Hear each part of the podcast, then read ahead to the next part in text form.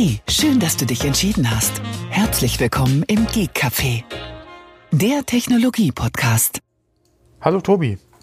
Guten Abend, Thomas. Hallöchen. Da Hallo. sind wir wieder. Jawohl, neue Woche, neues Glück. Glück können wir alle gebrauchen. Ja, ja. Freitag Daumen drücken. Warum? Es ist Freitag. Euro-Lotto. Ach so. Euro-Lotto. Ja. Okay, da ich da jetzt nicht mitspiele, ja, ich drücke drück mir dir für die mich Daumen. übrig. Äh, ja. äh, Okay. Spielst du mit oder wie? Äh, wenn der Jackpot entsprechend ist, spiele ich auch gerne mal mit, ja. Also Gelegenheitslottospieler. Okay. Genau. Ja, nicht regelmäßig. Da ist, Dafür ist mir das Geld auch zu schade. Aber wie gesagt, wenn der Jackpot ein bisschen höher ist, kann man das auch gerne mal ausprobieren, ja. Und ich glaube, ich habe aus meinen letzten kleinen Gewinnen sowieso noch ein Guthaben für einen Schein, also von daher. Wie, wie war das, wenn du den äh, Jackpot knackst, bekomme ich ein Prozent? Bei 31 Millionen. Ich, würde ich auch ein, ein halber Prozent würde mir auch reichen. Ich da, bin bescheiden. Da, da könntest du auch eine Million abhaben. Ach, das wäre ja, das wäre ja super. 31 Millionen sind auch wieder eine Summe, äh, da braucht man sich keine Gedanken mehr machen. Das stimmt. Gut, aber bevor wir uns keine Gedanken mehr machen äh, müssen, wird es wahrscheinlich noch ein wenig dauern. Und Das, ja, bis ich im Lotto gewinne, solche Summen bin ich wahrscheinlich in Rente.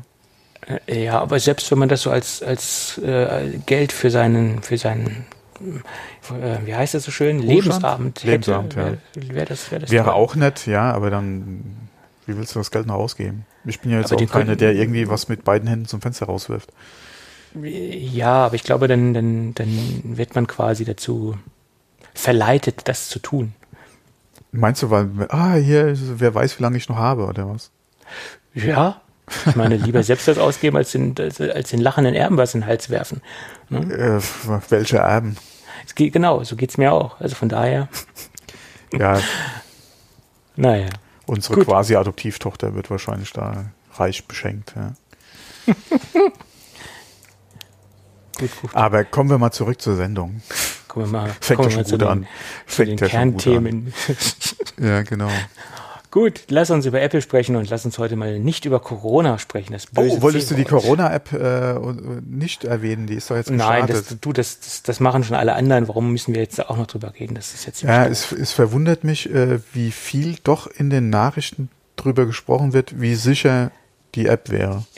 Ja, gut, ich meine, es, äh, es ist viel Aufklärungsarbeit nötig bei gewissen Leuten oder bei, bei einer gewissen Anzahl von Menschen, die jetzt nicht so IT be- bewandert sind, äh, denen klarzumachen, dass es im, im Prinzip eine sichere Sache ist und dass das Ding datenschutzkonform ist. Ne?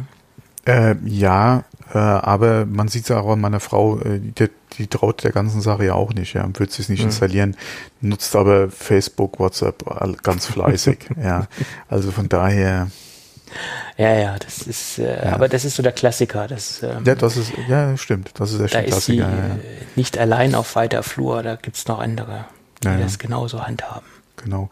Ähm, genau. Also wer da mehr wissen will, sollte sich vielleicht andere Lektüre suchen, als jetzt unseren Podcast zu hören, weil wir, denke ich mal, dieses Fass nicht aufmachen werden. Ähm, ich glaube, der äh, liebe Tim hatte sich da bei Twitter ein bisschen hin und her geliefert, äh, gerade wegen der Thematik zentral, dezentral, was die Daten betrifft.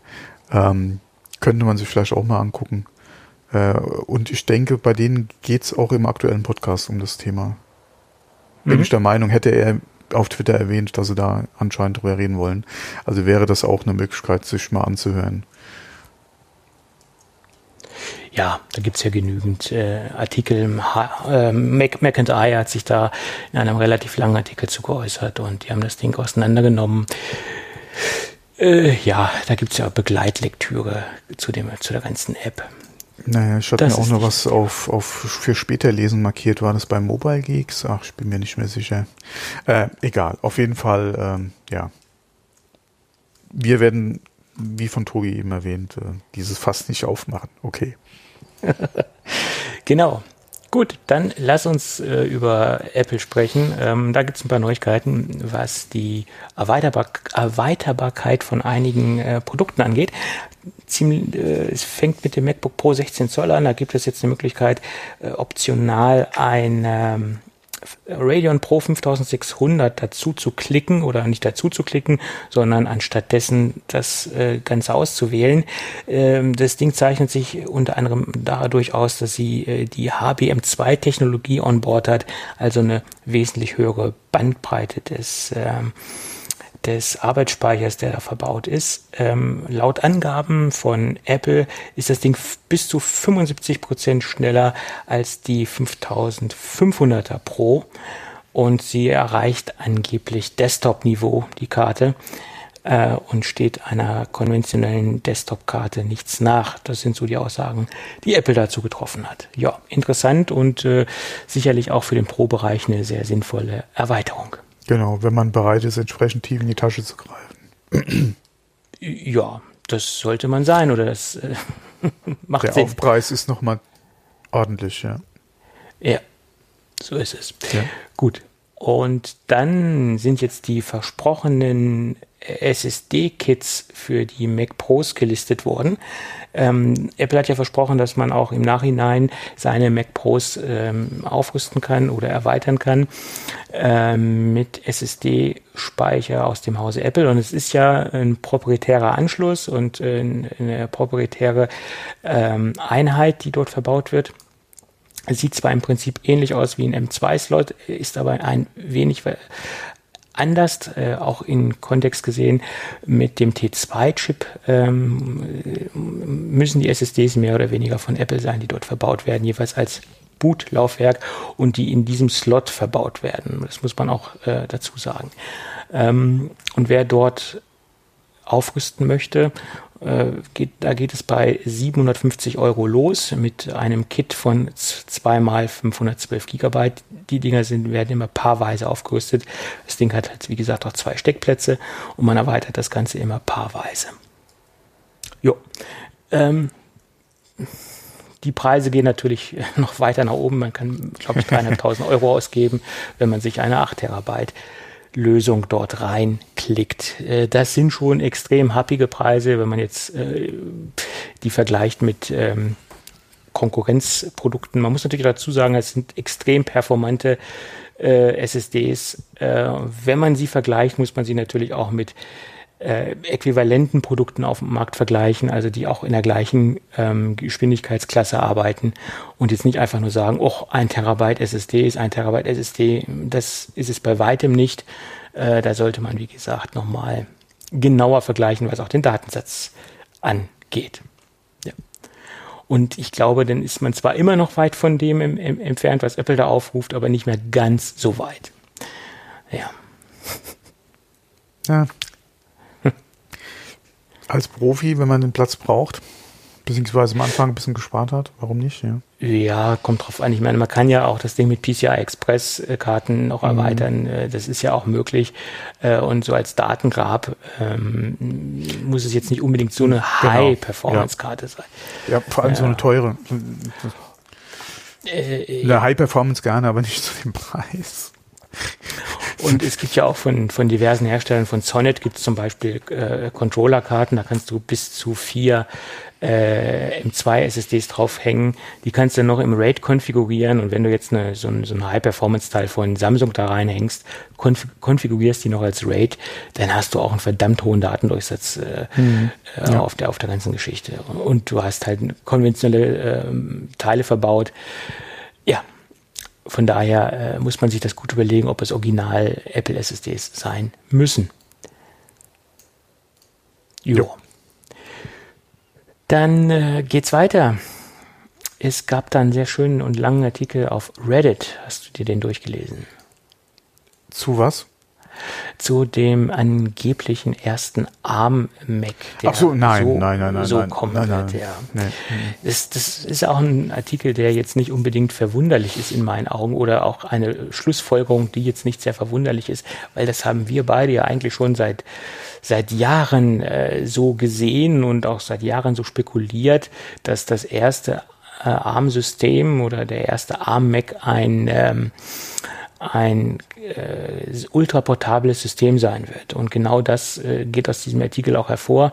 Es wird quasi die Wiedergeburt sein des ähm, 12 Zoll MacBook. Ähm, das soll mit einem A14X-Prozessor ausgestattet sein, 12 Kerne, also zwischen 8 und 12 Kerne. Das wurde ja auch schon sehr oft äh, gesagt, dass so der erste äh, ARM-Chip aussehen soll, aussehen soll, der für macOS geeignet ist ähm, im Endeffekt die, die Wiederauferstehung des, des MacBook 12 Zoll. Ähm, das wurde alles nochmal genau beschrieben. Es soll angeblich dann 2021 losgehen. Das sind ja auch so die Daten, die es im Vorfeld gab, die im Vorfeld darüber berichtet worden sind. Und die komplette, der komplette Abschluss aller aller Rechner, das halte ich auch allerdings für eine sehr gewagte These, soll bis 2025, also das Ganze soll bis 2025 durchgezogen sein. Das sind so die, äh, die Eckdaten, die in diesem sehr ausführlichen Reddit-Artikel zu lesen sind. Ähm, ich gehe mit vielem, äh, gehe ich, gehe ich quasi, gehe ich, gehe ich konform, aber mit diesem Datum 2025 halte ich persönlich für eine gewagte These, dass das komplette Line-up dann auf ARM-Chips umgestellt sein soll. Hm. Gerade im Hinblick auf den Mac Pro, ob sie das wirklich so schaffen, in diesem Timetable den wirklich komplett umzustellen, halte ich für fraglich. Hm, könnte ich mir schon vorstellen. Ich finde halt nur vier Jahre, um die komplette Produktpalette umzustellen, doch schon sehr lange. Ich kann mir nicht hm. vorstellen, okay, klar, wenn du den Mac Pro als letzte Plattform dann quasi rüberholst und äh, okay, kann man verstehen. Eventuell sieht die Roadmap der eigenen ARM-Chips dann einfach so aus, dass du die Leistung vielleicht erst dann hast. Nur ist die Frage, äh, wie weit ist Intel ja bis dahin in dem Bereich? Die bleiben ja auch nicht wahrscheinlich einfach stehen. Ähm, was richtig. jetzt die Prozessoren betrifft, die da verbaut sind. Von daher ist die Frage, äh, hast du das dann aufgeholt oder wie viel besser bist du als Intel? Äh, du weißt ja auch nicht, welches Ziel hat sich Apple gesetzt für den Mac Pro. Soll der wirklich äh, eine vergleichbare oder, oder eine bessere Leistung haben als aktuell mit ARM-Chips? Äh, man weiß es ja nicht, ja. Oder wird dann der Mac Pro vielleicht sterben? Ja. Äh, und du hast wieder eine ganz andere äh, Lösung vielleicht, ja.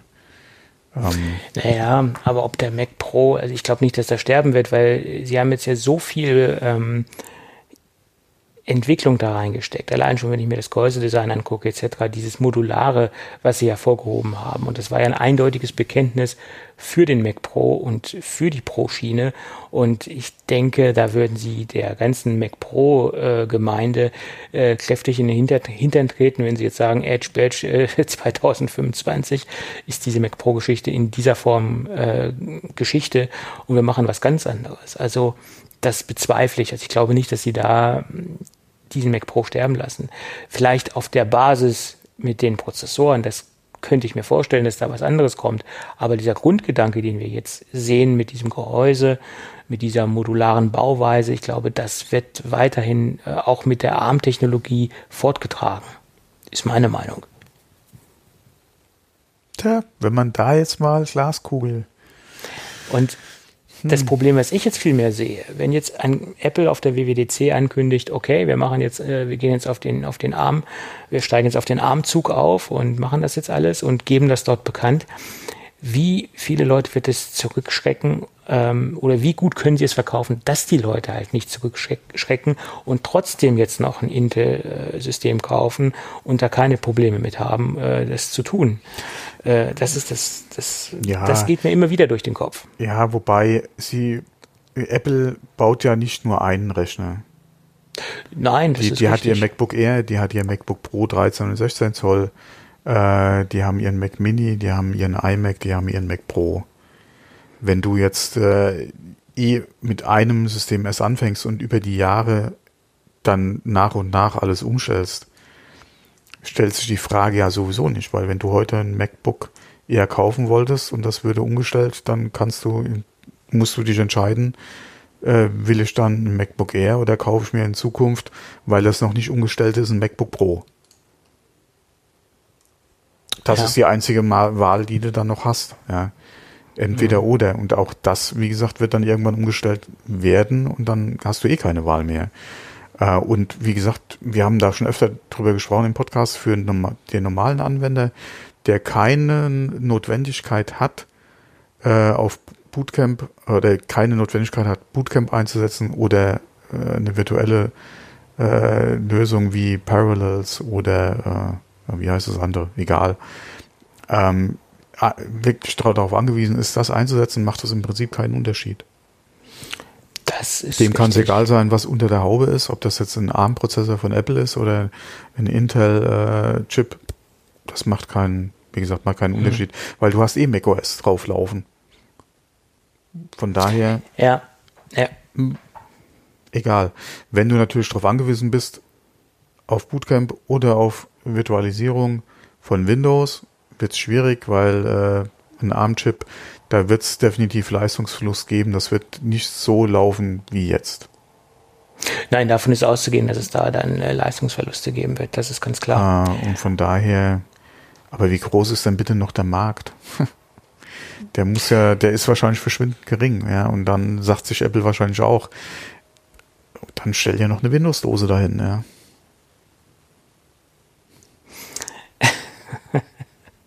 Ja, es gab ja ganz früher von, ähm, von Apple Systeme, die hatten eine, eine eingebaute Windows-Karte. Die, das Ja. war nichts anderes als ein 486er auf einer Steckplatine. Ja, Commodore da hatte das bei den Amigas auch mal versucht, ja. Und das war ja auch so ein exotisches Ding. So ein Ding hatte ich sogar mal. Äh, und da konnte man dann wirklich per Hardware-Switch, äh, also per Tastaturkombination wirklich dann umschalten auf das System. Und das war jetzt nichts Virtuelles. Das fand dann Ja. äh, wirklich auf dieser, auf dieser Platine statt. Äh, das Einzige, was sie sich halt geteilt haben, waren äh, die, die Festplatte. Das war dann eine zweite Partition, wo dann halt Windows drauf war. Aber man hatte dann Ja, und I.O. halt, ja. ja, und halt äh, Eingabegeräte, Eingabe-Ausgabegeräte, Mhm. genau. Und ähm, das war dann eine richtige äh, CPU-Karte und das war auch schweineteuer. Aber es, äh, Ja, ja. ja. Wie gesagt, hatte Commodore man- hatte das beim Amiga auch mal äh, gemacht Mhm. und da war ich sogar versucht oder hatte mir überlegt, so ein System anzuschaffen. Halt Best of Both Worlds. Mhm. Äh, aber habe dann doch die Finger davon gelassen, ja, weil Das war dann in den 4000er-Systemen oder wo war das drin? Äh, frag mich, äh, war das drei oder vier? Die waren Gute ja auch Frage, eins von den zwei. exotisch, äh, nicht exotisch, sondern die waren ja auch schweineteuer, die Maschinen. Ja, aber äh, guck mal, die, die Risk Acorn damals hast du auch nicht geschenkt gekriegt. Äh, das waren ja dann auch, das war ja auch dann nichts für, einen für einen normalen Heim. Oder für, für den, Nein, äh, für den nein. Amiga-Spielezocker, ja, das waren ja keine Systeme für die Leute. Äh, aber ich hatte mich ja damals äh, halt auch mit dem PC beschäftigt, war allerdings, ich war ja jahrelang äh, als selbst Amiga nicht mehr so äh, das Ding war, war ich ja immer noch mit, mit äh, dem Amiga unterwegs, ja. Äh, von daher, ich wollte es auch nie los oder nie, nie hergeben, deswegen war das halt noch Überlegung damals. Aber das war einfach viel zu viel Geld, ja. Mein letzter Amiga war der 1200er. Umgebaut in ein normales PC-Gehäuse. Gab es ja Umbausätze für, Ja, ja. hast du nicht Mhm. gesehen. Ja. Genau, ja. SCSI-Festplatten und was ich da nicht alles gebastelt habe. Das war, das war der helle Wahnsinn. Ähm, ja, Genau. lang, lang ist's her. Ja, ja. Und jetzt äh, reden wir über ARM-Prozessoren in Macs, ja. Oder mal wieder. Ja, ja, mal wieder. Mal wieder. Naja. Aber jedenfalls hat dieser äh, Leaker in diesem langen Reddit-Artikel halt genau beschrieben, wie das erste Gerät aussehen soll. Und das sind auch unsere Prognosen eigentlich gewesen. Und äh, abgesehen davon hat er noch gesagt, das Ding soll 5G haben. Würde ich, würde ich begrüßen, dass da Ah. 5G-Technik reinkommt. Ähm, Da würde ich schon wieder sagen, okay, das Gerücht äh, hat sich wahrscheinlich erledigt, ja. Du, ähm, 5G, gerade in so, so Geräten, die eine extrem lange Akkulaufzeit haben, die ultra portabel sind, Hat denke Apple ich, noch macht nie natürlich gemacht. macht Sinn. Wie viel Sinn Zeit, hätte dass es- Apple das macht. Ja, nee, die haben es bis jetzt nicht gemacht und werden das Thema aussitzen. Genauso wie sie nie äh, Blu-ray in ihre Geräte verbaut haben. Das gut, das war auch eine komplett andere Philosophie, die Apple da gefahren ist. Und äh, äh, das kann ich auch verstehen, dass sie es nicht gemacht haben letztendlich. Nee, Ähm. die, die, nee äh, es gibt Tethering mit dem iPhone und, und that's it. Na, mal gucken. Ich weiß es nicht. Nee, ich sehe es nicht. Äh, Gerade diese ARM-Geschichte wäre natürlich auch prädestiniert, da gleichzeitig noch ein 5G-Modem mit reinzunehmen und gerade auch. Äh, es, ist ja, es ist ja keine iPhone, was sie jetzt in, in ein Gehäuse von einem MacBook stecken. Ja. Nein, das ist es nicht. Um Von Gottes Willen, das wäre ja ein daher, bisschen schlecht. Ja, aber ich, Ja, von der Leistung her. Ich, ich meine, Und guck doch mal, wie, wie groß ist denn aktuell eine Platine von so einem Gerät? Also es ist ja auch nicht viel mehr als ein iPhone. Das ist geschwindend gering und wenn ich mir natürlich auch die Platinengröße allein schon anschaue, wie, wie klein die Platinen sind für das MacBook Air, das ist nicht Genau. mehr viel. Ja. Und das ist ja nur ein Intel-Chip, äh, der da drin hängt, oder das ist ja noch nicht mal ein ARM-Chip. Das, das meiste von so einem MacBook Air ist, ähm, ist Akku. Akku, Deswegen, warum, Akku, Akku. wenn du auf ARM gehst, warum sollte da die Platine nicht? Also, nee, aber wie gesagt, ich sehe nach wie vor kein, keine SIM in, in, einem äh, MacBook, MacBook Air, MacBook Pro. Ich sehe es nicht. Mhm. Nee. Obwohl es natürlich sinnvoll wäre, äh, die ganzen Geräte. Ja klar, äh, die, die iPads haben es ja aktuellen- auch. Ja. Genau. Oder für die iPads gibt es das ja auch. Aber nee, wie gesagt, im MacBook sehe ich es einfach nicht. Ich denke Mhm. nicht, dass Apple das nochmal anfängt. Hm. Ah, gucken wir mal. Würde in meinen Augen Sinn machen, aber wahrscheinlich sieht Apple das anders. Das hätte schon beim allerersten MacBook Air Sinn gemacht. Auf jeden Fall. Beim allerersten. Fall. Und da wurde ja auch Jahre immer wieder spekuliert. Es gab Gerüchte dazu, es gab garantiert auch Prototypen dazu bei Apple. Ähm, Ja, sicher. Aber es kam nie was. Und es, ich gehe auch fest davon aus, es kommt nichts.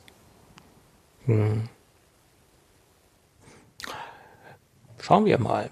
Äh, ja, und dann gab es natürlich noch die, äh, die, die, die übliche Geschichte. Äh, es gab ja schon vor, längeren, vor längerer Zeit äh, die Vermutung, dass die Butterfly-Tastatur wieder zurückkommt.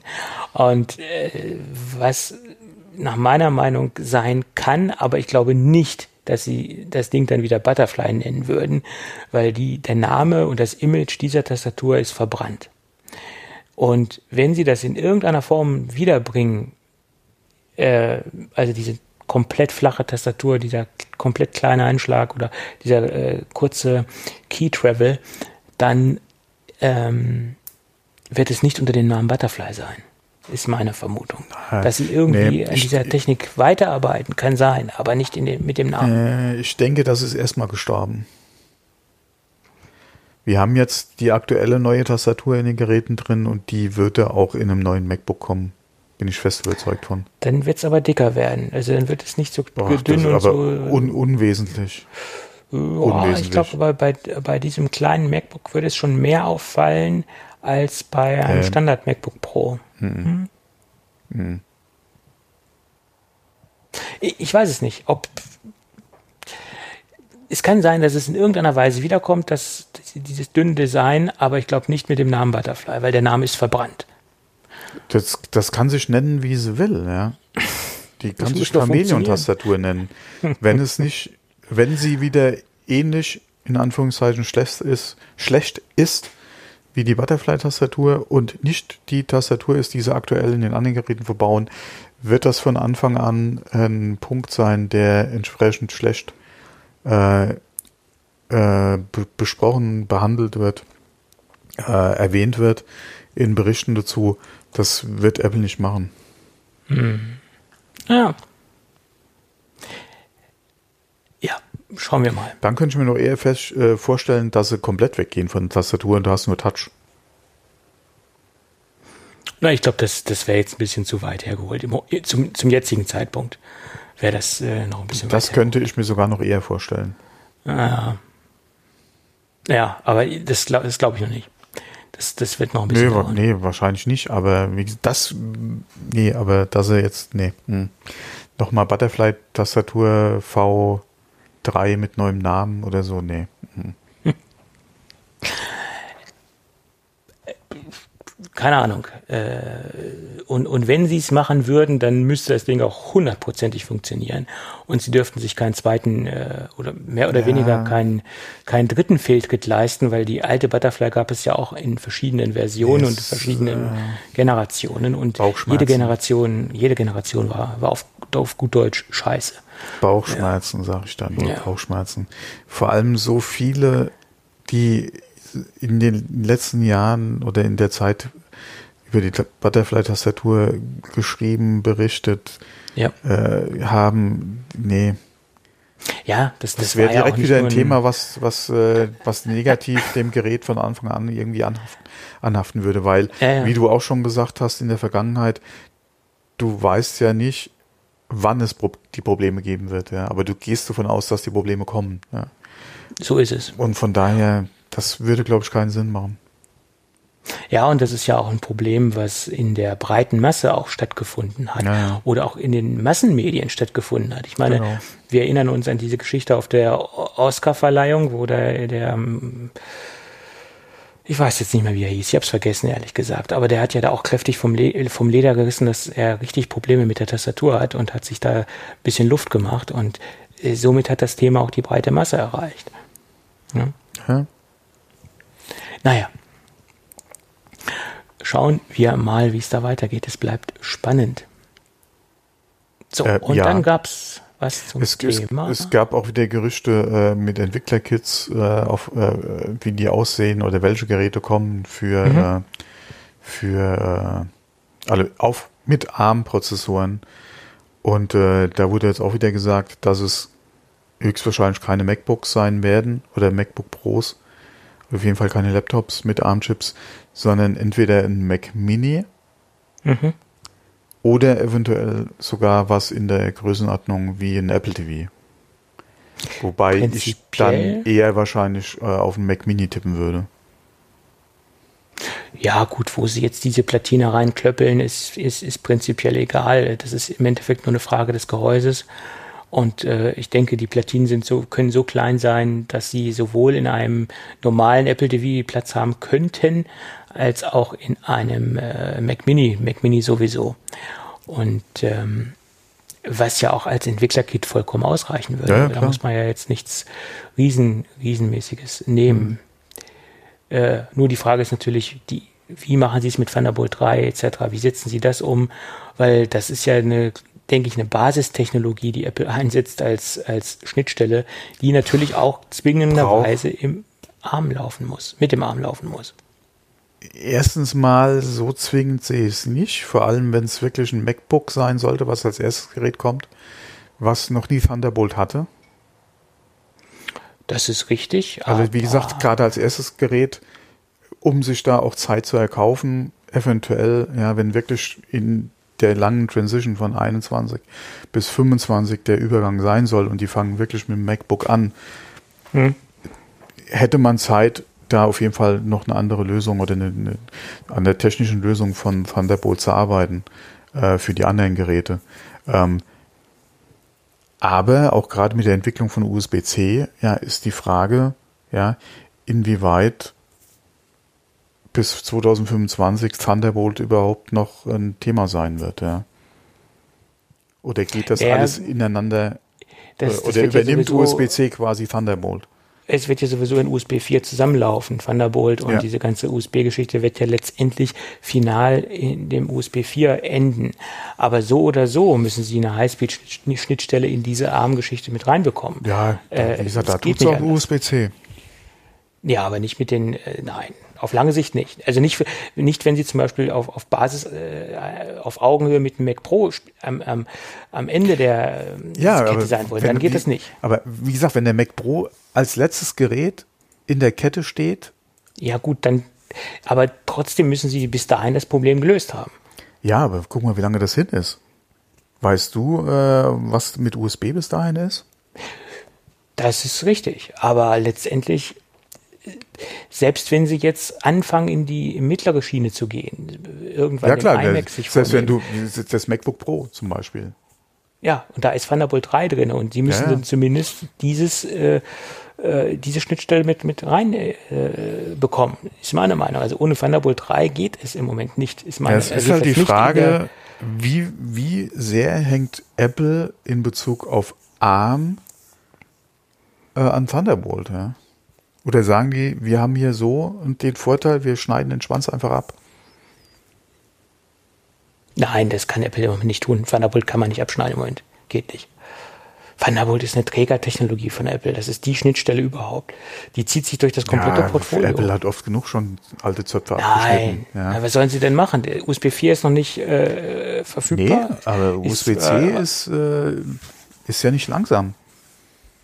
Ja, aber du kommst nicht auf die Geschwindigkeit. Es ist halt scheiße für jeden Pro. Nein, es ist, es ist die scheiße für jeden Pro, der in Thunderbolt investiert hat. Ja, aber, Aber du hast vom MacBook Risiko- Air, du hast vom MacBook Air bis zum MacBook Pro in der kompletten Produktpalette jetzt Thunderbolt 3 drin. Und also es jetzt ist für jeden, für jeden, der in Thunderbolt investiert hat, wäre es scheiße, klar. Ja, und du kannst jetzt, und Apple geht niemals einen Schritt zurück, was die Geschwindigkeit angeht. Die setzen doch nicht im Leben jetzt auf USB-C und sagen, wir schmeißen Thunderbolt raus. Das wäre doch ein riesen Rückschritt. das kann ich mir nicht vorstellen. Alle in Real, in Real World ist USB 3.1 doch nicht so Doch. langsam. Es ist langsamer als Thunderbolt 3. Ähm, Gerade Ja, auch nee, was, was das Chaining etc. betrifft, ja, aber auch da wieder für den normalen Anwender macht es keinen Unterschied, ob du Thunderbolt 3 oder 3.1 hast.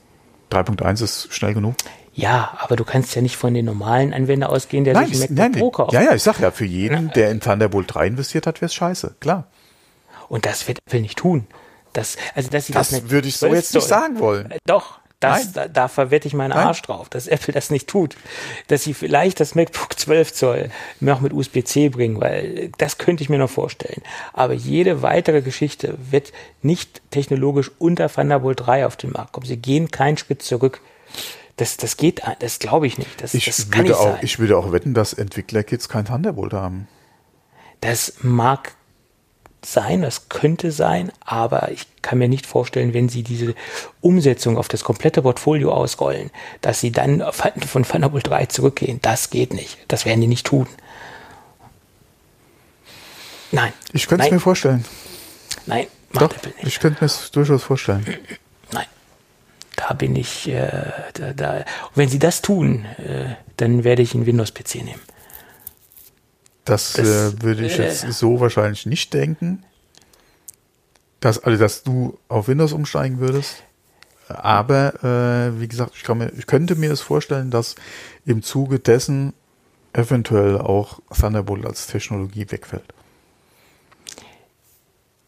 äh, auf lange Sicht wird es wegfallen. Es wird in USB 4.0 enden. Aber USB 4.0 ist ja, mündet Das- ja sowieso darin. Das kommt ja nach Thunderbolt 3. Wenn man mal guckt, wie die Entwicklungsgeschichte von USB ist, wird es auch noch eine Zeit lang dauern, ja, bis der Standard wirklich da ist und sich dann auch entsprechend im Markt dann etabliert, ja. Ähm, die Frage ist auch, inwieweit wäre USB 4 dann mit Thunderbolt 3 Geräten kompatibel? Das ist ja die, die USB 4 ist ja laut dieser Ratifizierung, die jetzt äh, rausgekommen ist, ist ja äh, kompatibel mit Thunderbolt 3. Es ist jetzt im Endeffekt, äh, Ja? es mündet ja alles letztendlich in USB 4 Nicht- und du hast ja dann die Kompatibilität in USB 4 von Thunderbolt 3 Geräten. Aber sie werden jetzt nicht technologisch gesehen, wie du es eben meintest, von Thunderbolt 3 auf USB 3.2 Gen äh, oder 3.1 3.2. Gen 2 gehen oder sowas. Wie. Das werden 3.1, sie- ja, das, ja, die, alleine die Namensgebung. Äh, ja, das werden sie nicht tun. Das glaube ich nicht, weil das ist ein technologischer Rückschritt und das ist nicht nur, Ja, das sind nicht nur 5%, das sind Welten, die da von der Geschwindigkeit zwischen liegen. Ja. Und das, das machen die nicht. Nein. Ja, wie gesagt, ich Gut. könnte es mir vorstellen. Aber ich, ich will mich jetzt ja nicht weiter festbeißen, weil ich glaube, da können wir In Rage reden. äh, noch lange äh, diskutieren und äh, ich glaube, da werden wir auch zu keinem, äh, ähm, auf keinen Nenner kommen, auf keinen gemeinsamen Nenner kommen. Gut, lass uns das Thema beenden oder lass uns zum nächsten Thema gehen. Ähm, wo waren wir denn jetzt? Ach so, Car-Key. Car-Key. Es sind neue Hinweise und sehr exakte Hinweise in der iOS 13.6 Beta aufgetaucht. Und zwar in den Datenschutzbedingungen äh, zum Wallet, dass es äh, möglich sein soll, ähm, dort Schlüssel zu hinterlegen äh, für die Fahrzeuge, die damit kompatibel sind. Ähm, in der Gerüchteküche sind Mercedes, Audi und BMW, das sind also die Premium-Hersteller, die dann halt eine Kompatibilität zum Autoschlüssel oder besser gesagt zum NFC-Schlüssel in der Wallet herstellen sollen. Das soll so funktionieren, dass man dann mit der äh, App, die es dann vom Hersteller gibt, einen Kopplungsprozess initiiert und den Schlüssel dann dementsprechend so koppelt, dass er dann in die in der Wallet in, die, in, in die Wallet importiert werden kann. Und das sind ja auch schon Gerüchte, die ähm, schon vor Monaten rumgegangen sind. Und man hat dann halt die Möglichkeit, auch den Schlüssel ähm, weiterzugeben per iMessage, zum Beispiel an, an seine Frau etc., die dann halt das Fahrzeug aufschließen kann, fahren kann und benutzen kann und so weiter. Also das sind doch alles schon Dinge, die schon vorher in der Gerüchteküche gebrodelt sind und jetzt wurde es selbst von Apple bestätigt und man kann es in den Datenschutzbestimmungen der äh, Beta-Version von der iOS 13.6 oder besser in den Datenschutzbestimmungen zum, zu der Wallet nachlesen.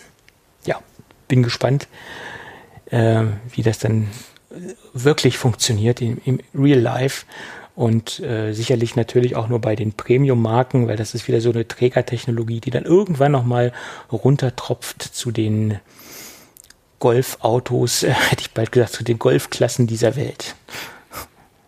Hm, ja, muss man mal gucken, wenn man mal so, äh, äh, wie nennt sich noch mal fürs Auto, äh, Hi-Fi, äh, sag mal, iOS fürs Auto.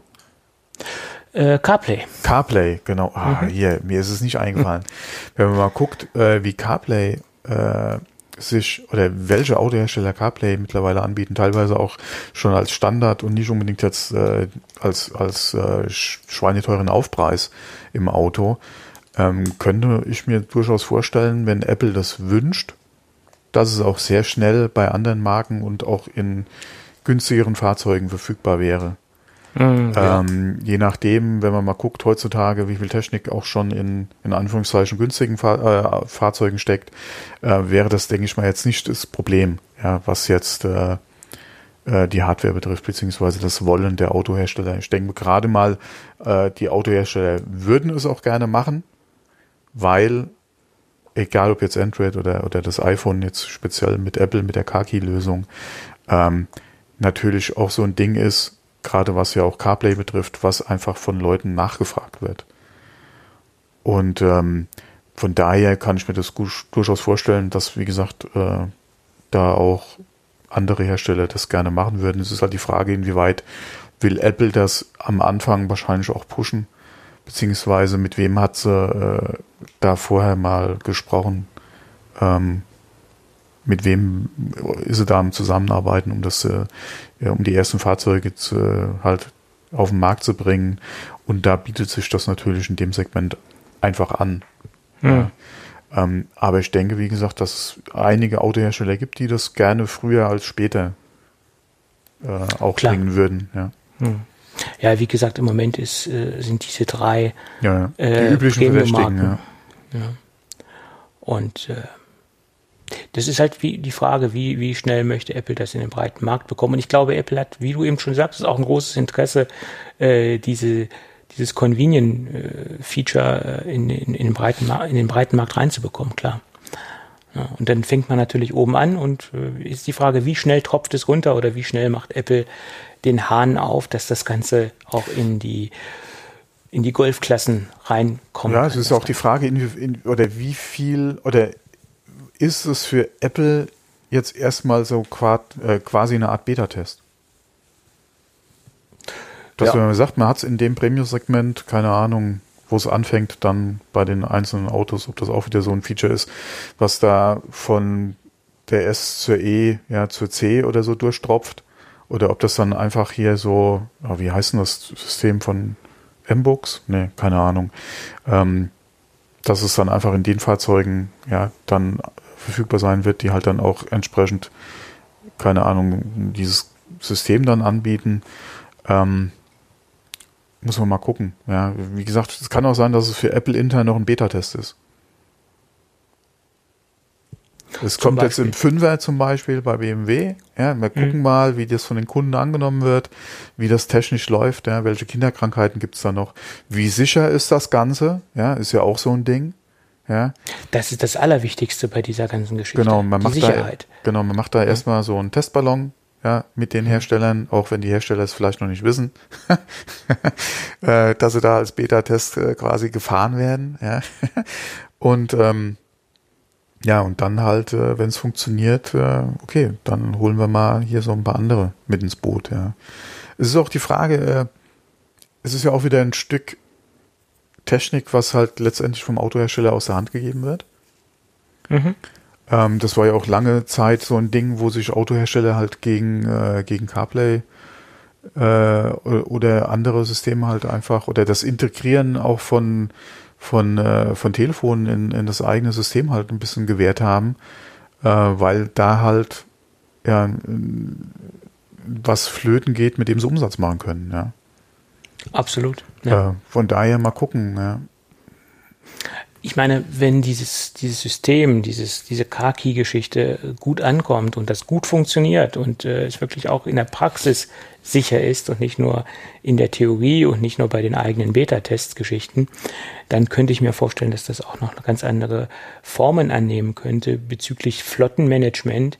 Ähm, äh, ja. Zum, ne, solche Dinge, wo äh, ich auch, auch gerade, ja, Genau, bitte. die Möglichkeit habe, den, den Mitarbeitern einfach die, das Recht zu entziehen, dieses Fahrzeug zu fahren, äh, diesen Token, den ich da halt weitergebe, das zeitlich limitiere oder sage, du darfst das Auto nur am Freitag fahren äh, und am Donnerstag nicht oder ihnen auch nur kurzzeitig die Erlaubnis gebe, dieses Fahrzeug zu bewegen oder auch im Bereich der Mietfahrzeuge. Äh, genau. Sixt, ja, Carsharing. Hm. Carsharing, genau. Ja. Dass man diese Car-Key-Geschichte weiter ausbaut ins Enterprise-Business rein und da ganz andere äh, Dinge mitmacht. So eine Art, äh, ich wollte gerade sagen, Mobile Device Management ist es ja jetzt weniger, aber so ein Car-Device Management. Ja, es ist ja äh, auch mobile, das, das Auto. Ist ja auch also mobile im wahrsten Sinne des Wortes, ja. Äh, dass man das äh, so dementsprechend ähm, ausbaut, diese ganze Geschichte äh, wäre eine Möglichkeit.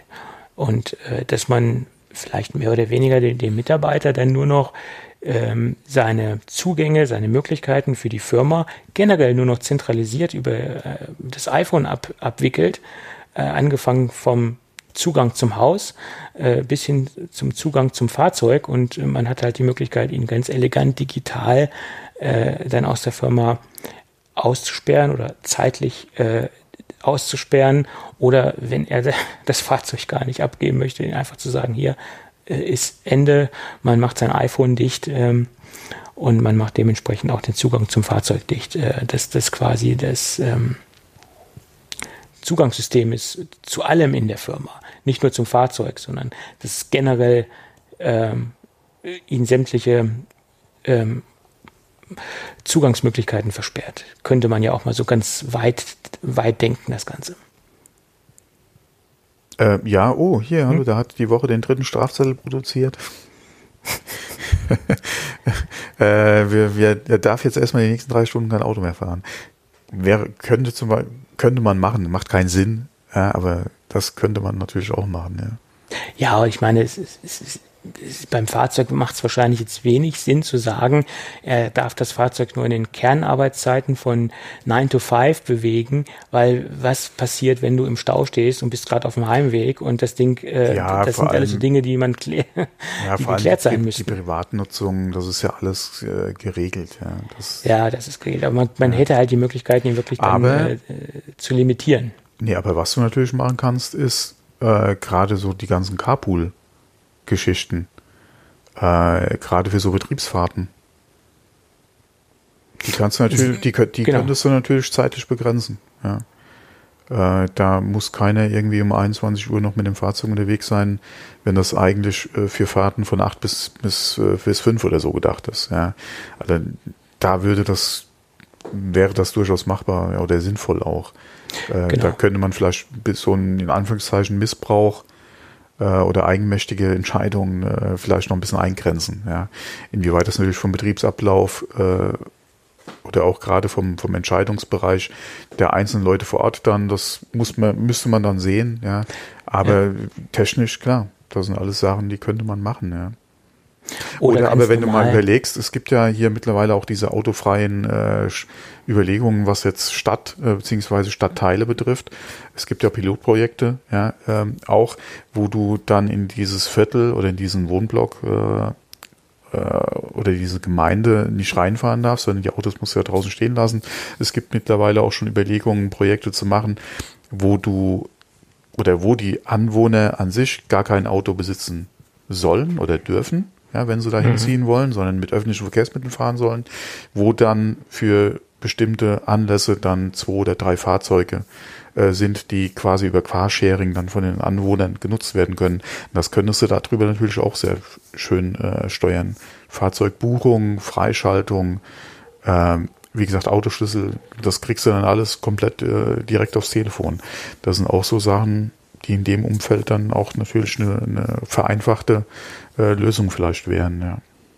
ja, zum Beispiel. Oder wie du es eben sagtest, die Firma verfügt über verschiedene Fahrzeuge, äh, vom Caddy angefangen bis zur S-Klasse. Und es macht natürlich nur Sinn, auch bestimmten Mitarbeitern bestimmte Zugänge zu bestimmten Fahrzeugen zu gewähren. Es macht jetzt wenig Sinn, wenn der Hausmeister mit der ja. S-Klasse fahren darf. Ja, wenn es halt Caddy, so, ne? halt so einen frei verfügbaren Carpool gibt, ja. Ja, sowas. Und man könnte ja. dann ganz normal den Mitarbeitern in, in der Wallet die Fahrzeuge zur Verfügung stellen, die auch für die Mitarbeiter geeignet sind oder die sie auch fahren und bewegen dürfen. Das wäre natürlich eine, eine simple Lösung, die man da abbilden mhm, könnte. Ja. Naja da ist vieles möglich. Das ist, äh, denke ich, ein, ein, sehr große, großer Pool an Möglichkeiten. Ja. Mhm. Ja. Muss man halt mal gucken, welche äh, oder wie, wie es dann jetzt kommt, wie es angenommen wird, vor allem gerade was halt auch wieder die Aufpreispolitik der Hersteller betrifft. Ja, bin ich mal mhm. gespannt, mhm. weil wenn man mal guckt, was in der Vergangenheit so äh, gerade auch diese ganzen Keyless Go Geschichten gekostet haben, äh, was wollen sie dann dafür? Ja. So ist es. So ist es. Gut. Ähm, ja, dann lasst uns nochmal auf ähm, eine, ein, ein, ein Randthema zurückkommen, was wir äh, vor der Sendung nochmal neu äh, durchgearbeitet haben, hätte ich bald gesagt, oder uns neue Erkenntnisse präsentiert worden sind. Es gab da eine Hackintosh-Bude, die sich Open, äh, ja. Open Core genannt hat oder wahrscheinlich immer noch nennt, wie auch immer. Im Moment ist es so ein bisschen in der Schwebe, was überhaupt damit los ist mit dem Laden. Hm, vor ein paar paar Tagen gab es die Nachricht, dass da ein, eine, eine Firma aufgetaucht ist, die unter dem Namen OpenCore ein Rechen, mehrere Rechnersysteme rausgebracht hat oder vorgestellt hat, vornehmlich auf AMD-Basis etc. Äh, mit den äh, tollen Namen wie Velociraptor, äh, das war so der erste Name von einem Rechner, äh, die gesagt haben, wir haben eine Dual-Boot-Lösung installiert auf unserem System, wo sich Catalina drauf befindet und Windows 10. Also was sie auch dediziert angekündigt haben, dass beide Systeme installiert ja. sind und was ja von Haus aus schon mal gegen die Nutzungsbestimmungen äh, verstößt. Äh, sprich, was Catalina angeht. Microsoft, das ist eine andere Sache. Die können das gerne vorinstallieren, solange es sich um eine legale Lizenz handelt, keine Frage. Aber äh, bei Catalina sieht es so aus, oder generell bei macOS sieht es so aus, dass das gegen die Nutzungsbestimmungen von Apple verstößt. So, das alles, wie sie da so aufgetreten sind und äh, was sie da so erzählt haben oder auf der Webseite geschrieben haben, die mittlerweile auch nicht mehr verfügbar ist, das ist so ziemlich dubios gewesen ähm, Bezahlung nur per Bitcoin. Äh, das war schon so der erste Punkt, ähm, ja, der nicht so ganz koscher klang. Ähm, und dann hat sich auch noch Open Core eingeschaltet, die eigentlich unter dem gleichen Namen agieren oder die von, von längerer Zeit unter dem gleichen Namen agieren, die einen Bootloader machen. Äh, Open Core Bootloader für halt diese Hackintosh-Geschichten. Und die haben gesagt, äh, sie würden abraten, dort einen Rechner zu kaufen, ähm, weil sie erstens mal ein ähnliches Logo verwenden, was an diesen Open Core Bootloader erinnert, was sie auf ihrer Webseite verwenden, also Open Core Computer. Und auch äh, wie gesagt, unseren Namen verwenden, den wir für unseren ähm, äh, Bootloader verwenden. Und sie haben nichts mit der Firma zu tun, sie haben sich davon distanziert, äh, sie stehen in keiner Verbindung dazu und generell würden sie abraten, da auch einen Rechner zu kaufen. So, das war dann nochmal das Statement, was dieser, diese Bootloader-Geschichte angeht. Und mittlerweile ist es halt so, dass es auch einen Artikel bei MacRumors gibt, ähm, dass es sich wahrscheinlich um Betrüger handelt, die dieses System da äh, oder diese Seite da aufgesetzt haben und da ähm, Systeme angeboten haben äh, oder Hackintosh-Systeme angeboten haben. Und auch wenn diese ganzen Systeme irgendwann mal vielleicht in den Verkauf gegangen wären oder vielleicht sogar auch welche in den Verkauf gegangen sind, das kann ich jetzt nicht sagen, ist es so, dass Apple die früher oder später in Grund und Boden geklagt hätte. Äh, das haben sie zum Beispiel auch mit einer Firma vor ein paar Jahren gemacht, die sich Psystar äh, nannte. Die haben sie genauso äh, verklagt. Die haben ähnliches gemacht, auch mit vorinstallierten, mit einer vorinstallierten äh, macOS und haben da richtig böse Schiffbruch erlitten. Das hat Apple gar nicht gerne, wenn sie sowas machen oder wenn Firmen sowas machen. Ja. Verständlicherweise. Ich wollte es gerade sagen, ja, es ist halt die Einstellung von Apple, es gibt kein Lizenzgeschäft, Ende. Ja, wir, äh, ist halt so, ja. Ähm, muss man hinnehmen. Ähm, also alleine mit der Info, dass sie es vorinstalliert ausliefern, ja, hätten die Alarmglocken schon auf jeden Fall angehen müssen. Äh, hätten sie es beworben mit kompatibel und es gibt Möglichkeiten, was zu installieren, das wäre auch schon grenzwertig gewesen. Ich denke, da hätte es auch schon zumindest mal einen Brief gegeben ja, von den Anwälten von Apple, wenn sie es entsprechend beworben hätten, aber vorinstalliert. Ja. Ganz schwierig. Also, also ist zwar schön für jemanden, der der sich ja. für das Thema interessiert, nicht ganz so technisch bewandert ist oder keine Lust hat, sich einzulesen, beziehungsweise es selbst zu machen. Ähm, Gerade ein Fertigsystem, wo die Komponenten äh, aufeinander abgestimmt sind, wo du weißt, äh, das funktioniert, ja, dann musst du das nicht alles selbst zusammen kaufen, beziehungsweise suchen äh, oder nach Anleitungen vorgehen, okay, äh, ist, ist auf jeden Fall ein vernünftiges Angebot. Da würde ich auch fünf Euro mehr bezahlen, wenn ich wüsste, okay, da kriege ich Komponenten, das passt. Mhm. Aber ein vorinstalliertes OS? Ja. Und sie haben es sogar so beworben, dass alle Funktionen einwandfrei funktionieren. Und wer sich schon, also auch alle Funktionen wie Handoff und diese ganzen Geschichten, die immer also bei fast jedem noch so ausgeklügelten Hackintosh irgendwo immer so ein paar Probleme machen und nicht, ah, nach meiner Meinung, hm. nicht alle hundertprozentig sauber funktionieren. Also ja, ähm, kann man schon, kann man schon. Ja, aber da muss Richtige man schon, Hardware vorausgesetzt, kriegst du das schon hin, ja. Ja, ähm, ja. Aber ja. es ist halt die Frage, inwieweit wird es halt in Zukunft funktionieren. Genau, beim nächsten Systemupdate sei das es auch halt die Frage, ja ähm, kann es sein, dass man da wieder ran muss, dass man das wieder nachinstallieren muss, dass man wieder einen neuen Bootloader installieren muss, äh, was nachschieben muss. Und das ist nichts für äh, Leute, die sich damit nicht beschäftigen wollen oder sich da nicht mit beschäftigen können oder auch keine Lust drauf haben. Also das Hackintosh ist ein Bastelprojekt und da muss man dranbleiben, um das Ding immer wieder bei auf den aktuellen Stand zu halten und auch immer wieder äh, am, am Laufen zu halten.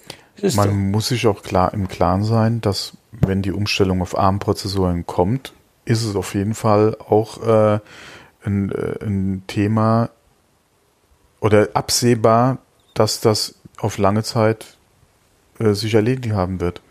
Man wird irgendwann auf einer Version von OS 10 stehen bleiben, weil wenn keine Intel-Version mehr kommt, in x Jahren, weil die komplette Palette mhm. auf ARM umgestellt ist, ja, weil wir einfach End of Life für die Intel Macs erreicht haben, dann wird es wahrscheinlich auch keine äh, OS 10 Version mehr geben, die auf Intel laufen wird. Und dann hat sich die Sache mit den Hackintosh sowieso erledigt. Das, äh, also auf Intel-Basis definitiv. Auf Intel -Basis. Und auf, ja, ob auf ARM was machbar sein wird in Zukunft, das ist die Frage, ja. Das ist die Frage, wie sich der ganze Proze äh, der ARM-Prozessormarkt generell entwickelt. Äh, das, ist, das ist, die Frage, ja. inwieweit das System immer zuner wird, auch gerade hier T2 etc. Ja, man weiß ja nicht, äh, inwieweit oder was Apple da äh, in Bezug auf geschlossenes System in Anführungszeichen machen wird, ja, in, in den nächsten Jahren. Von daher, selbst wenn du vielleicht irgendwo ein Hackintosh auf ARM-Basis machen könntest, äh, ist die Frage, inwieweit ist das überhaupt dann aufgrund von fehlenden ja. TX-Chips dann überhaupt machbar? Mhm. Ja, T2 äh, war ja ein, ein großer Schritt in, in die Richtung, äh, wir schließen unser System und äh, Das war ja so die Befürchtung die, auch, ja. Mhm die, die Hardware etc. pp. Aber es ist ja zum Beispiel auch so, wenn ich jetzt, geben Sie auch extra nochmal auf, jetzt schließen wir nochmal die, die Schleife zum Mac Pro, zu den SSD-Kits. Wenn ich die jetzt komplett rausnehme und mein äh, Mac Pro nachrüsten will, steht auch auf der Seite angegeben, ich brauche einen zweiten Mac, wo ich das Configuration Tool installiere, um überhaupt das System äh, zu konditionieren oder die SSD, die SSD oder das SSD-Kit auf den Mac Pro zu konditionieren. Also das äh, ist dort auch angegeben. Also es ist gar nicht jetzt mal so einfach, dass ich einfach die zwei Dinger da reinschiebe und dann äh, mal, mal, mal locker flockig da ein System drauf installiere. Nein, ich brauche äh, einen zweiten Mac dazu mit einem Configuration Kit um, oder Configuration Tool, um dementsprechend die äh, SSDs einzubauen. Da sind wir schon wieder bei diesem T2-Problem, in Anführungsstrichen. Tja. So ist es. Gut, dann äh, noch so ein paar Gerüchte schnell abgehandelt zum ähm, iPhone 12. Da sind jetzt im Netz äh, Renderings aufgetaucht und Gussformen aufgetaucht. Gussformen, da ist man jetzt nicht, nicht so ganz klar, woher die jetzt genau kommen ob die äh, aus der Lieferkette kommen oder ob die aus dem Bereich der Hüllenhersteller kommen. Meine Vermutung ist eher, äh, dass die aus dem Bereich der Hüllenhersteller kommen, also Case-Hersteller, die für die Produktion und für die Anpassung ihrer Hüllen natürlich solche Formen benötigen. Und deswegen ist das nach meiner Meinung der, der logischste Gedanke. Und was sieht man an diesen Gussformen, die aufgetaucht sind? Die Größen wurden nochmal bestätigt. Das Max-Modell also das Max Pro Modell mit 6,7 Zoll und man sieht auch die Designsprache wird kantig. Das hat sich ja auch nochmal bestätigt. Man sieht ähm, dieses iPhone 5 Design, iPad Pro Design, also dieses klare, kantige Design. Was ich optisch nach wie vor interessant und schön finde, was ich aber haptisch nicht schön finde. Es ist kein Handschmeichler, es sind keine Geräte oder es ist kein Gerät, was ich, was ich persönlich gerne in der Hand halte äh, also wenn es jetzt so wird wie das iPhone 5 etc., das war ja auch nicht angenehm zu halten, also für mich nicht angenehm zu halten und da habe ich die, ähm, die aktuelle Designsprache äh, vom haptischen her lieber und komme damit viel besser klar. Aber das ist eine Geschmackssache. Ja, ja man muss halt abwarten, wie es wirklich sein wird, ja. Weil die aktuellen äh, Geräte finde ich eigentlich auch sehr gelungen. Ja, sage ich ja. Hm. Finde ich ja, optisch tun sie mir nichts, sage ich jetzt mal. Ist ein harmloses, harmloses Design, ist jetzt nichts Polarisierendes. Und haptisch komme ich sehr gut mit klar. Ähm, aber wie gesagt, das Eckige, da muss man halt gucken, wie es dann wirklich ähm, final auch in der Hand liegen wird. Ja, wie war das? Das Runde muss ins Eckige? Ja, das war aber was ganz anderes. Ach, apropos, äh, Bayern ist auch deutscher Meister geworden. Hast du es mitgekriegt Ach, überhaupt? Ja, ich habe ja. Beziehungsweise frühzeitig wieder deutscher Meister geworden. Zum achten Mal jetzt in Folge. Äh, ich, es ist ganz, es ist an mir komplett vorbeigegangen.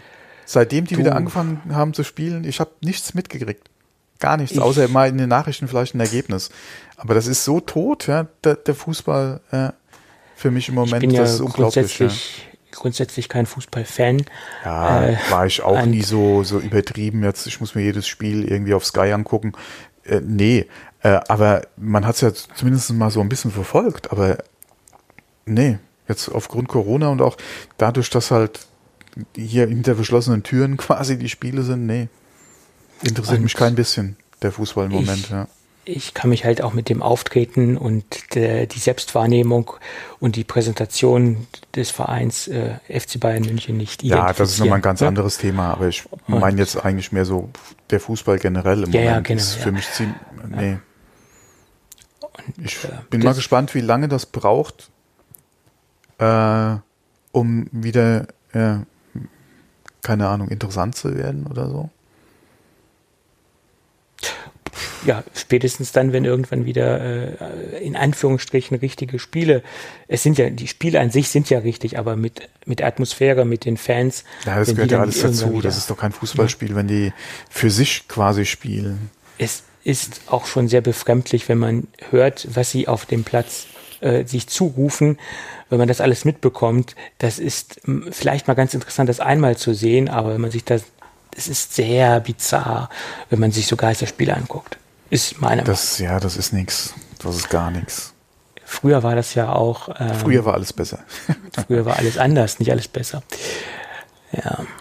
Ja, so viel anders. Ich weiß es auch nicht. Ja.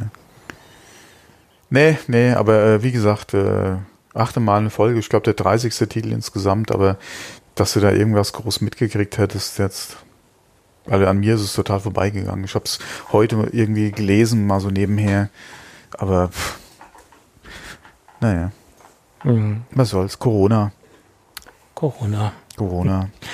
Kommen wir zu unserem, unserem äh, Corona-Blog. Nee, um Gottes Willen. Kommen wir zu unserem Lieblingsleaker aktuell, Mr. John Prosser. Ähm, hat auch ein ähnliches arrogantes Auftreten wie FC Bayern München. Aber das ist oh, keine Ahnung. Sache. Ich kenne ihn nicht. Ja, ja ich habe ein paar Videos von ihm gesehen und mir das angeguckt. Mein lieber Herr Gesangsverein.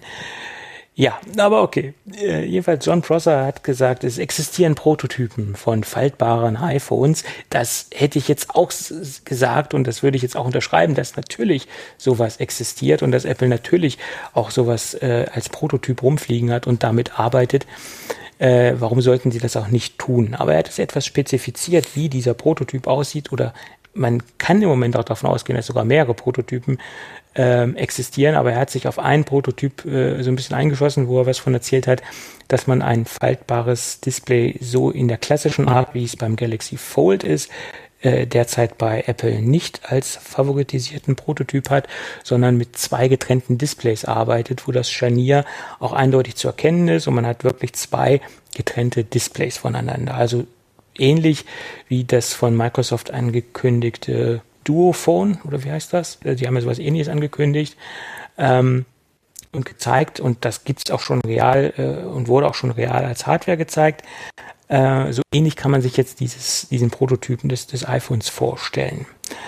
Ähm, mehr dazu ist bisher nicht bekannt und ich kann mir auch nicht äh, vorstellen, dass das irgendwie in der nächsten Zeit von Apple kommen wird. Glaube ich jetzt nicht. Also da wird es auch noch ein bisschen dauern. Ähm, und aus der momentanen Sicht heraus gesehen ist es auch das Sinnvollste, die Displays voneinander zu trennen. Weil die Technologie sieht man ja bei äh, Samsung und bei äh, anderen Anbietern wie Huawei äh, ja noch sehr fragil und anfällig ist. Und das muss erst noch ein bisschen äh, solider werden, ein bisschen belastbarer werden, in meinen Augen, dass man da wirklich Geräte auf den Markt schmeißen kann in größeren Mengen und auch für die, für die Masse. Ist meine persönliche Meinung. Bist du noch da, Thomas? Ja. Wie immer höre ich dir ganz gebannt zu. Nee, das war so meine, meine Gedanken zu der ganzen Geschichte. Ach so. Ich glaube, okay. das weiß Apple auch ganz genau, dass es da im Moment noch zu viele Probleme gibt. Mit diesem ja, Gerät. gerade auch in der Art und Weise, äh, wer war das, LG? Nee. LG hat sowas ähnliches ja auch genau, draußen mit doch, zwei LG, ja, ja. Mhm. ja. Also haben wir ja quasi schon äh, mal gesehen. Äh, ist ja auch die Frage, inwieweit äh, ist es dann auch wieder längs, ja, oder äh, ist es mehr so wie äh, das Moto oder so zum Beispiel, ja. Ähm, ist ja auch die Frage, ja. Mhm. Es sah auf den Bildern, die man im Netz gesehen hat, äh, das waren Prototyp-Renderings, die, also Konzept-Mockups, das waren noch nicht mal Renderings, also das war nichts, was Apple jemals in irgendeiner Form rausgegeben hat, das waren reine Mockups, die irgendwelche äh, äh, Enthusiasten dort erstellt haben, sah es aus wie ein Nokia Communicator, der auf beiden Seiten halt ein Display hat. So konnte man das ja, auf diesen ja, Konzeptbildern okay. sehen. Genau, sowas haben wir ja durchaus schon gesehen, ja. Aber das sind ja auch Fantasien von, von irgendwelchen ähm, Leuten. Ne? Und ähm, ja, das, äh, wie gesagt, es liegt auf der Hand, dass Apple sowas testet und äh, solche Prototypen hat, aber ob wir die in dieser Form sehen werden, das ist wirklich fraglich. Ja. Gut. Dann lass uns noch mal kurz die Glaskugel rausholen. Wir sind ja jetzt quasi kurz vor der WWDC. Die findet ja nächste Woche am Montag statt, am 22. Und was können wir denn erwarten? Ich lasse mich da überraschen. Okay. Dann haue ich mal so ein paar Prognosen von meiner Seite raus. Ist ja immer spannend, das kurz vor der WWDC zu tun. Ähm, natürlich neue iOS 14 Version. Ich glaube, da, da liegen wir sehr, sehr gut mit den Prognosen. Also sämtliche äh, Betriebssystemerneuerungen von Apple TV bis iOS, das ist klar. Ähm, was die Hardware angeht, gehe ich davon aus, dass wir nun wirklich ein iMac sehen werden, ein redesigned iMac. Da haben wir auch in der letzten Sendung schon drüber gesprochen. Mhm. Äh, da sehen die Chancen sehr gut aus. Ich würde auch sagen, dass wir AirPods Studio sehen werden, dass die Gerüchte haben sich auch so extrem verdichtet, dass das auch relativ realistisch sein könnte. Ähm, und äh, was vielleicht noch kommen wird, äh, sind die AirTags, äh, die kleinen, ähm, die, die, Produkte, wo man halt irgendwas dranhängen kann oder die AirTags irgendwo dranhängen kann und dann sie wiederfinden kann. Das sind ja auch eigentlich äh, Sachen, die schon längst überfällig sind. Äh, die halte ich eigentlich auch für relativ realistisch. Also die drei Dinge, neuer iMac, AirPods Studio und AirTags, das sind so meine Favoriten oder meine Hardware-Geschichten, äh, die, äh, die wir dort vielleicht sehen werden. Und die Gerüchte haben sich auch extrem verdichtet, dass Apple genau beschreibt, wie sich die Umstellung auf die ARM-Basis oder auf die ARM-Prozessoren, wie Apple sich das vorstellt, dass sie das dort präsentieren. Das ist so mein Tipp. Ja. Okay. Schauen wir mal. Irgendwas wird wahrscheinlich nicht davon kommen, aber das äh, wäre ja auch schön, wenn meine Trefferquote sehr, wenn die 100% wäre, wäre es ja schön, aber ich glaube es eher weniger. Ja, dann könntest du mir mal die Lottozahlen verraten. Ja, aber dann spiele ich zuerst. da gibst du mir was ab dann, ja. Ja, kein Problem. Diese 1%-Regel, die kann man ja einführen. Gut. Und zum Schluss noch ein kleiner Service-Hinweis. Hm, wer sich schon immer gefragt hat, wie lange hebt Apple eigentlich mein iCloud-Backup auf, der sollte sich mal die äh, aktuell überarbeiteten ähm, Nutzungsbedingungen der iCloud anschauen oder die, ähm, die rechtlichen, äh, das rechtlich Kleingedruckte. Das habe ich auch nicht getan, aber ich bin über einen Artikel gestolpert, wo äh, ein äh, Beitrag stand, wie es dann wirklich aussieht. Also Apple hebt das Ganze ein halbes Jahr lang auf. Äh, Allerdings muss vorher kein Backup angelegt worden sein oder 180 Tage lang kein Backup von dem Device angelegt worden sein. Das heißt, nach den 180 Tagen hebt Apple das Ganze sechs Monate auf und löscht das dann oder behält es sich vor, das zu löschen. Das sind äh, äh, Informationen, die äh, daraus hervorgehen. Ja. Gut. Kann vielleicht für einige interessant sein. Ja, okay. Ähm, die Frage ist, gibt, hm, ich versuche mir gerade vorzustellen, unter welchem Fall oder unter welchen Bedingungen ich so einen Fall hätte, aber. Naja, du hast jetzt ein neues Gerät und löscht dein altes Gerät aus dein, äh, deiner Apple-Geschichte raus. Es findet 180 Tage kein Backup statt und Apple ja, okay, löscht dann nach sechs ja, Monaten. Ich ziehe ja aber mit dem alten Backup aufs quasi aufs Neue um und habe ja. da ja dann wieder das Backup Brauche ich dann, richtig, bräuchte ich dann von einem alten Device nochmal ein Backup?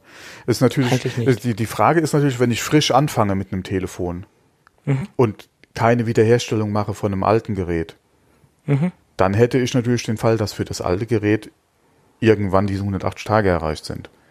Richtig, genau. Genau. Aber das, das ist die Frage, wie viele Leute machen das? Ja, gut, irgendwann muss, die Frage ist halt, wie lange hebt Apple den Kram auf und äh, äh, es, es, gibt wahrscheinlich einige Leute, die das, wo das vielleicht die Frage kommt, dass da alte Backups rumliegen oder verwaiste Geräte ja. sind oder was auch immer. Ja, es ist halt die äh, Frage, genau, wie viele Leute, wenn sie halt sich ein neues Gerät kaufen, iPhone, iPad, was auch immer, ja, äh, fangen dann wirklich bei Null an und hm. spielen halt nicht oder machen keine Übernahme von einem alten Backup. Oder von den alten. Das ist halt die Frage, ja. Es gibt einige, die sagen, okay, mein, mein Gerät ist so aufgebläht und ich habe so lange meine Backups mitgenommen, ich fange jetzt mal komplett neu an. Da gibt es einige, gibt es auch einige ja, in der Podcaster-Szene, die das immer wieder bewerben, in Anführungsstrichen, dass man das machen soll. äh, gibt es Kollegen, die das gerne machen, ja. Ja, ja. Hm. Kann durchaus sein, ja, aber nur dann äh, bräuchte man sich auch nicht wundern, wenn dann die Daten irgendwann nicht mehr da sind. ja. Ja. Und da auch wieder, wenn man über Backup redet, ist es ja schön, wenn man die Backup in der Cloud hat, aber das ist ja im Prinzip kein Backup. Unter den Voraussetzungen auch wieder, dass, wie gesagt, der Anbieter das irgendwann vielleicht löscht, wie jetzt Apple in, nach dem Zeitraum. Ein lokales Backup ist nicht verkehrt, beziehungsweise wenn es einem vielleicht auch nur um die Bilder geht, noch einfacher. Wie gesagt, nicht nur in der iCloud, sondern die kannst du auf jeden Fall auch auf deinem Rechner haben und den entsprechend dann auch wieder backuppen. Ja. Ja. Wir reden es ja regelmäßig mal an, das Thema Backup. Also da sollte man sich schon Gedanken machen. iCloud alleine ist im Prinzip kein Backup. Weil spätestens, Nein. oder es kann auch Nein. passieren, dass du dann iCloud Backup, äh, dein iCloud Passwort vielleicht irgendwie aus irgendwelchen Gründen verschlammst, ja, und dann ist es auch weg. Es ist alles, was, was sich nur zentralisiert auf eine Backup, auf ein Backup-Medium oder auf einen Backup-Ort spezialisiert, ist in meinen Augen auch kein Backup. Genau. Äh, selbst wenn ich nur eine Kopie äh, lokal per Carbon Copy Cloner von meinen Daten mache und mache das auf eine externe Festplatte und habe das an dem gleichen Ort, wo ich den Rechner habe, in den gleichen Räumlichkeiten, ist das in meinen Augen kein Backup. Ein Backup ist es erst dann, wenn ich ein Offsite-Backup habe, an einem anderen Ort, auf einem zweiten Datenträger. Idealerweise noch eine andere Art von Datenträger, wenn man es ganz ernst nehmen möchte.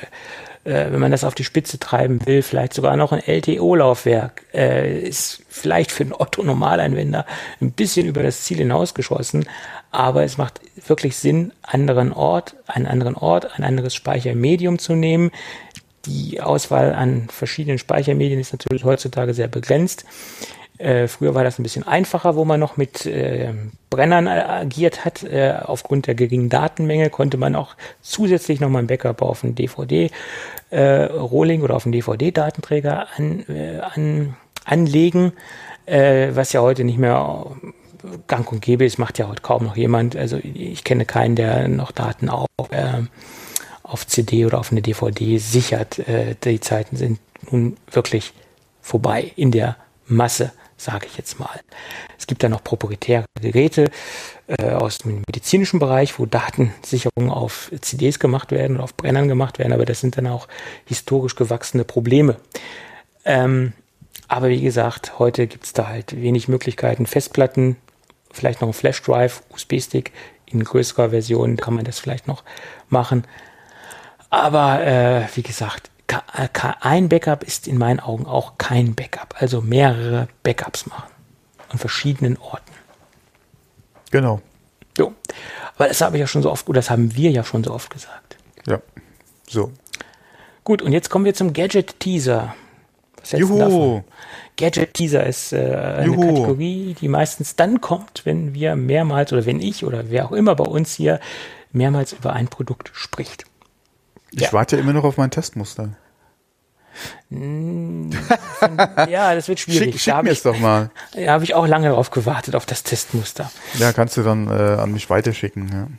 Ja. Ja, in, in, in, in ein paar Jahren dann. also wer unseren Podcast, Podcast regelmäßig verfolgt, äh, der weiß, dass ich schon lange quasi äh, mit einem neuen Bürostuhl liebäugle und mein alter Bürostuhl äh, so langsam das Zeitliche segnet oder mehr oder weniger jetzt auch in, in, in einer Kondition gekommen ist, wo man sagen kann, ja, Reparatur lohnt sich da nicht mehr. Ich muss vor, vorweg schicken, dieses Ding stammt aus 93 oder 92, also 1992, 93. Also die 18. Okay.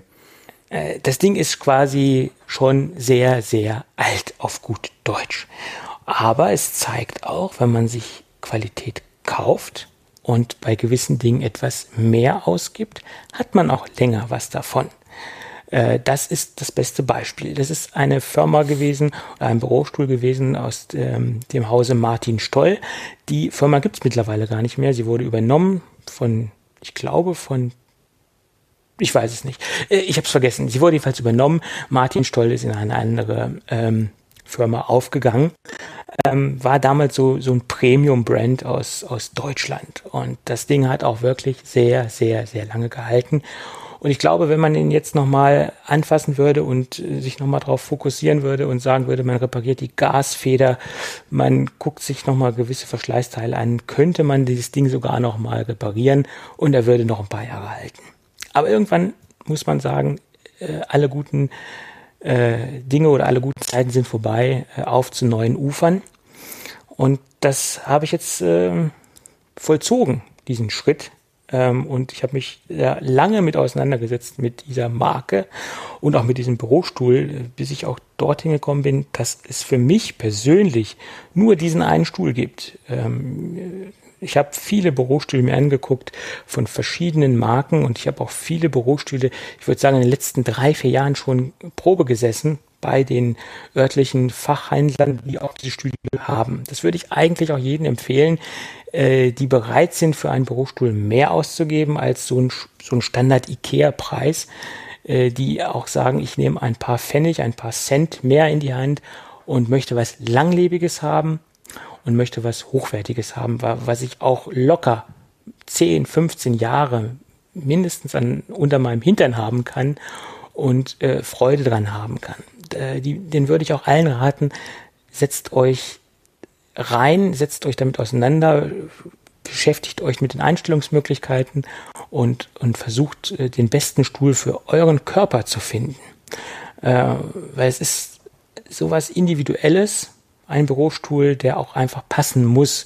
Das ist wie ein Maßanzug in meinen Augen. Der muss einfach sitzen und auch der Bürostuhl muss sitzen und er muss anpassbar sein an seine Bedürfnisse, an seine spezielle körperliche Physis und an seine körperlichen äh, Belange und wie auch euer Körper geformt, ausgestattet oder wie ich es jetzt ausdrücken mag, äh, ist. Und das äh, ist eine Sache, die man in meinen Augen nicht so auf die leichte Schulter nehmen sollte. Wenn man viel lange sitzt, gerade jetzt zu Homeoffice-Zeiten. Ja, genau. So. Ähm, kauft euch lieber andere Dinge, die man ruhig günstiger kaufen kann, aber spart nicht an Bürostühlen. Das sage ich schon immer. Äh, so, und wo bin ich hängen geblieben? Ich bin bei einer Marke hängen geblieben, die schon extrem lange gibt. Und auch dieses Produkt an sich ähm, gibt es schon sehr, sehr, sehr lange. Das heißt, ich bin bei der Firma Herman Miller hängen geblieben und bei, einer, bei einem ikonischen Produkt äh, aus dem Hause Herman Miller, was es schon sehr, sehr, sehr lange gibt und auch immer wieder bisschen weiterentwickelt worden ist, nämlich die Stuhlreihe M-Body. Das ist quasi ein Stuhl, den es schon äh, der jahrzehntelang äh, in der Entwicklung war und es eine jahrzehntelange mh, äh, ja, ähm, Forschungsarbeit war, diesen Stuhl in dieser Form und in dieser Technik auf den Markt zu bringen. Und ich möchte jetzt in diesem Teaser auch gar nicht so groß äh, darauf eingehen, was dieser Stuhl alles kann und was dieser Stuhl alles macht, weil es würde zeitlich auch so einen Gadget-Teaser so ein bisschen überziehen.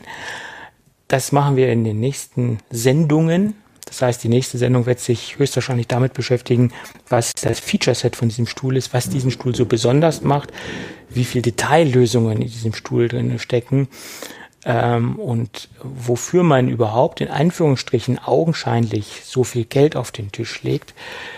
Weil wenn man sich diese ganzen Details anschaut, das Liebe, die Liebe, die in diesem Stuhl steckt oder diesem Produkt steckt, anschaut, dann ist das gar nicht so viel Geld. Weil das muss man alles schön aufsplitten und sich anschauen, was hat man an Einstellungsmöglichkeiten, was hat man an Qualität, was hat man an Detaillösungen, die diesen Stuhl von den üblichen Standardstühlen, die es auf dem Markt gibt, äh, so extrem abhebt. Und das äh, gucken wir uns dann in den nächsten zwei Ausgaben wahrscheinlich an. Äh, und dann gibt es dann nochmal abschließend einen Erfahrungsbericht. Und genau dieser Stuhl, das war der Stuhl, wo ich in der letzten Sendung von gesprochen habe, was so lange unterwegs ist oder ein Gadget, was so lange unterwegs ist, der ist ein paar Monate auf den Weltmeeren geschippert. Der ist, der kam aus, aus Amerika und äh, in dieser Konfiguration, in dieser Farbkonfiguration, wie ich ihn haben wollte, äh, war er halt äh, so schnell nicht verfügbar. Und ähm, da es ja auch ein Produkt ist, was man sehr lange hat, äh, war es mir auch wichtig, ihn so zu konfigurieren, wie ich ihn haben will. Und naja. Ja, ja auf jeden Fall. Das macht ja denn, sowas kauft man ja nicht jeden Tag neu. Und ich hoffe, er wird genauso halten wie, wie, mein alter, wie mein alter Martin Stoll Stuhl. Äh, und ich gehe da aber von aus, dass das der Fall sein wird. Ja. Gut, und wie gesagt, da in der nächsten Sendung äh, mehr zu. Wir verlinken in den Show Notes mal äh, eine Übersichtsseite äh, zu diesem Stuhl, wie die, wie die Entwicklungsprozesse sind, was diesen Stuhl so ausmacht, so diese komplette Geschichte hinter dem Stuhl. Und dass es wirklich ein sehr ikonisches Produkt ist. Und wenn man sich mit Herman Miller so ein bisschen beschäftigt, die sind ja nicht nur im Bürostuhlbereich äh, ikonisch, sondern auch im, in, in der generellen Wohn Wohnkultur, äh, was ähm, äh, ikonische Sitzmöbel ausmacht. Sie sind ja auch im, im Wohnzimmerbereich äh, sehr ikonisch äh, und haben da sehr ikonische Designs rausgehauen. Äh, es ist halt ein ganz, ganz spezieller Brand, den es schon jahrzehntelang gibt und äh, die immer wieder ikonische Produkte äh, auf den Markt werfen. Ja. Ich, man merkt, ich bin Herman Miller-Fan, ne? Och, no, kaum, kaum. Ja, aber um diesen Stuhl schleiche ich schon, ich glaube, drei, vier, fünf Jahre rum. Und äh, das, äh, ich kann mich noch an, an einen Spruch erinnern, wo ich das erste Mal auf den Stuhl gesessen mich hingesetzt habe und der Verkäufer hat gesagt, das ist kein Stuhl, das ist eine Sitzmaschine, hat er gesagt. Den Spruch habe ich heute noch in den Ohren. Mhm. Sitzmaschine, okay. Sitzmaschine, ja. Der hatte so ein, so, ein, so ein Slang, so einen kölschen Dialekt drauf. Das ist kein Stuhl, das ist eine Sitzmaschine. naja, gut. Okay, also, meine Begeisterung äh, werde ich dann äh, nächste Woche noch äh, weiter zum Ausdruck bringen. Gut. Gut. Ich würde sagen, aufgrund der fortgeschrittenen Zeit machen wir. Aufgrund des aufziehenden Gewitters würde ich Ach, mal Gewitter. vorschlagen. Also es hat äh, vom Timing her sehr gut gepasst. Ja, ich weiß nicht, ob du zwischendrin mal den Schlag gehört hast, aber das kommt anscheinend äh, jetzt näher. Äh, die Einschläge kommen näher. Okay. Die Einschläge kommen näher. Ja. Dann würde ich sagen, damit sie nicht treffen, äh, machen wir das Ding zu. Und Jawohl. wenn alles gut geht und das Gewitter keine Schäden bei dir anstellt, hören wir uns nächste Woche wieder. Genau, bis dann. Tschüss. Also bis dann. Tschüss.